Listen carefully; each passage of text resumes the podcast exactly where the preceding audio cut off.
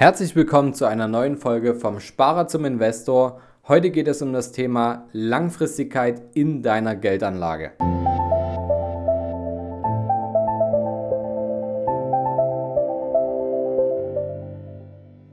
Vom Sparer zum Investor. Dein Podcast rund um die Themen wissenschaftliches Investieren und Vermögensaufbau mit Immobilien. Neue Wege zur Rendite, ohne dabei zu spekulieren. Viel Spaß dabei.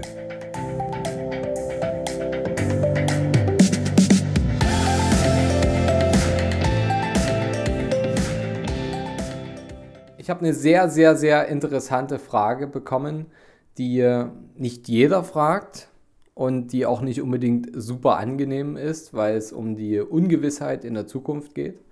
Und zwar da wir ja viel auch mit Immobilien als Investment arbeiten, kam das Thema auf, dass ja Immobilien auch ein wenig dem staatlichen Dirigismus ausgesetzt sind und zwar mehr als zum Beispiel eine Aktienanlage. Und die Immobilien sind letztendlich, da sie ja sehr sichtbar sind, schutzlos den staatlichen Steuern sowie den kommunalen Gebühren und Abgaben ausgesetzt. Und die Weitergabe dieser Kosten an den Mieter wird womöglich durch Mietpreisbremsen, so wie wir es jetzt in Berlin gesehen haben, unmöglich gemacht. Meine Meinung dazu ist, ich sehe es relativ gelassen. Denn wenn sowas passiert, dann sinkt halt die sehr hohe Eigenkapitalrendite, die jetzt so sensationell ist, in einen etwas normaleren Bereich. Das ist sicherlich ärgerlich, aber es ist aber auch zu verschmerzen. Und es ist ja so, dass wenn wir von Sonderabgaben reden, wie zum Beispiel bei einem Krieg oder durch eine gigantische Krise, wenn sowas kommen sollte, dann kann ich nur sagen, dass ich dieses Risiko im Prinzip eigentlich ignoriere. Das klingt vielleicht komisch, aber was bleibt mir denn anderes übrig? Denn du kannst dich darauf sowieso nicht großartig vorbereiten. Ja?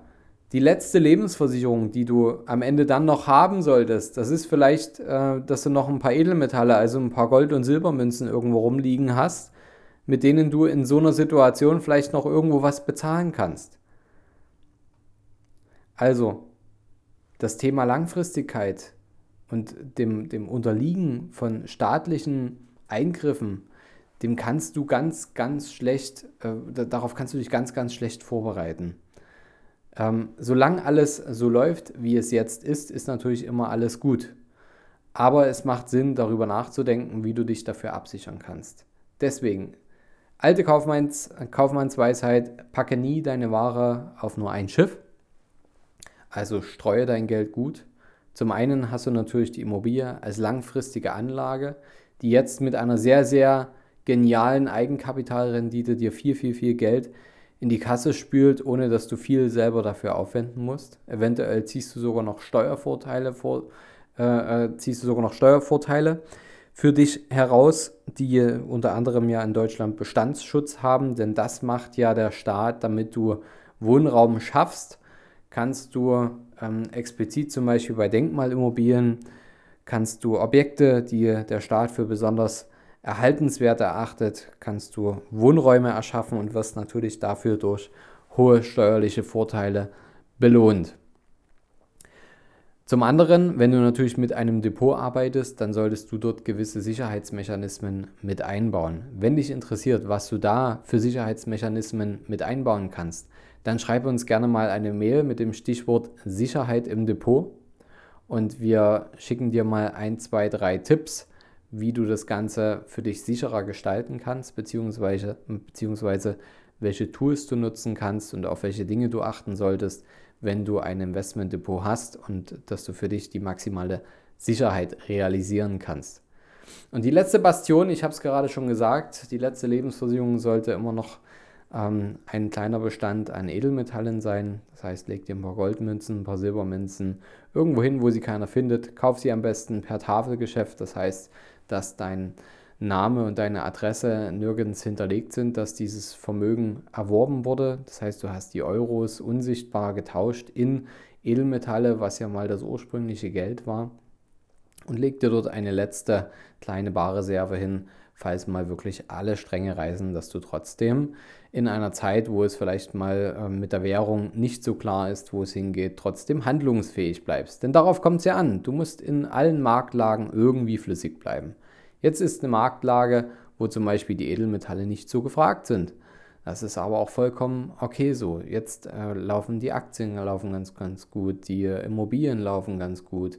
Das sind Phasen, die solltest du natürlich auch mitnehmen, solange es zu deinem Anlagehorizont passt, solange es zu deinem Leben passt, solange es zu deinen Zielen passt, die du damit realisieren möchtest. Also vergiss auch niemals, egal wie die Märkte gerade laufen, vergiss nie, wo du eigentlich hin wolltest. Und wenn du diese Dinge beachtest, in jeder Marktlage flüssig zu bleiben, indem du clever streust, und indem du dich so aufstellst, dass du auch deine Ziele mit konservativsten Annahmen erreichen kannst, was soll dir noch passieren? Blende dann am besten noch den Lärm aus. Ja, es gibt ja letztendlich ganz, ganz viel Lärm hier draußen, der durch, der durch die Medien geschürt wird und der uns verunsichern soll, was wir mit unseren Investments machen. Das hat aber nichts mit dem zu tun, was du in deinem eigenen Leben gerade vorhast und nur weil gerade mal wieder Produkt X oder Y besonders attraktiv sein soll oder äh, gerade mal wieder gepusht werden soll von der Industrie, von der Finanzindustrie, lass dich davon nicht locken, lass dich davon nicht reinziehen. Ähm, positioniere deine Investments am besten mit einem Berater, der sich ähm, ein wenig von den, von den Dingen trennen kann und von deinen Emotionen nämlich lösen kann und dich dahin bringt, wo du hin willst Du musst sagen, was das Ziel ist und ein guter Berater, der zeigt dir den Weg dahin und begleitet dich auch dahin, dass du das nachhaltig erreichen kannst. Ein etwas anderer Ansatz zum Thema Langfristigkeit und Nachhaltigkeit.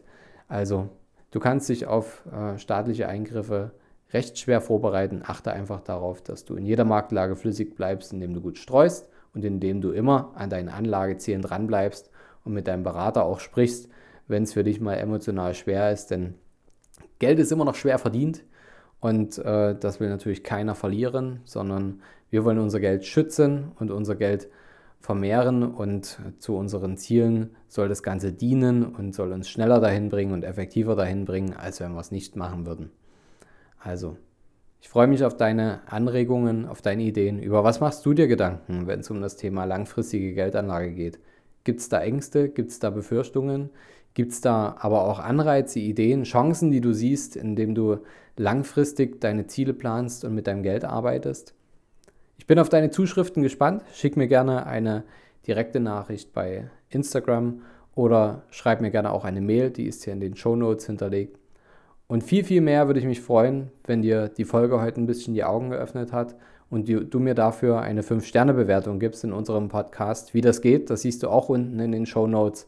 Denn diese Bewertungen sind für uns sehr, sehr wichtig. Nur so kann unser Podcast wachsen und mehr Leute können davon erfahren, indem sie sehen, dass du das toll gefunden hast, was du dir heute angehört hast. Also, bis zum nächsten Mal, dein Fabian.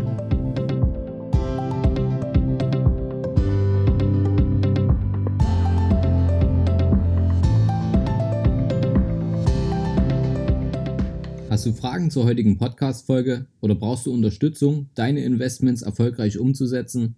Steuern zu sparen oder deinem Depot mal so richtig Aufwind zu geben?